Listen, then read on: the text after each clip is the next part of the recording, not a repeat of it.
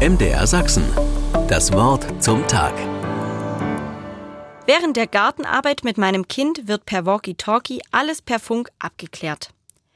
Wichtige Absprachen, aber auch die pure Freude über die Technik, hörst du mich noch, werden immer wieder etwas verrauscht in mein Ohr getrötet. Auf meinen Funkspruch, ich brauche hier mal bitte Hilfe, kommt auch prompt eine Antwort. Ja, okay, ich komme rüber, Mama. Achtung, ich muss noch schnell am Grab vorbei.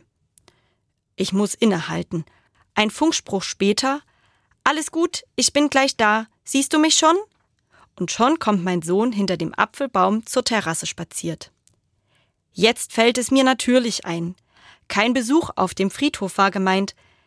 Mein Sohn hat vor kurzem im Garten ein Grab für den toten Igel ausgehoben und ihn ordnungsgemäß beigesetzt. Diese Hingabe hat mich sehr berührt.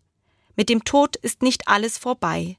Das Erinnern, das Aneinanderdenken verbindet über den Tod hinaus. Niemand ist vergessen. Daran denke ich auch, wenn wir als Familie über den großen angrenzenden Friedhof spazieren. Dann lese ich die Namen und Zahlen auf den Grabsteinen. Manche Menschen haben vor Jahrzehnten oder gar in früheren Jahrhunderten gelebt. Ihre Namen, ihr Leben, ihre Werke und ihre Beziehungen sind nicht begraben und vergessen. Diese Zusage finde ich auch in einem Wort der Bibel des Propheten Jesaja. Siehe, ich habe deinen Namen in meine Hand geschrieben. Ich habe dich immer vor Augen. Auch wenn menschliches Erinnern irgendwann endet, Gottes Liebe endet nie. In dieser Liebe habe ich die tiefe Hoffnung und den Glauben an das Leben nach dem Tod. Im katholischen Kalender ist heute der Gedenktag aller Seelen. Viele Gläubige entzünden auf den Gräbern ihrer Verstorbenen an diesem Tag Kerzen. Betend denke ich an alle Menschen, die ich schmerzlich vermisse.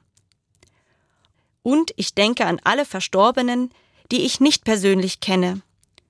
Ich entzünde eine Kerze zu Hause für alle Menschen, an deren Grab heute niemand gehen kann.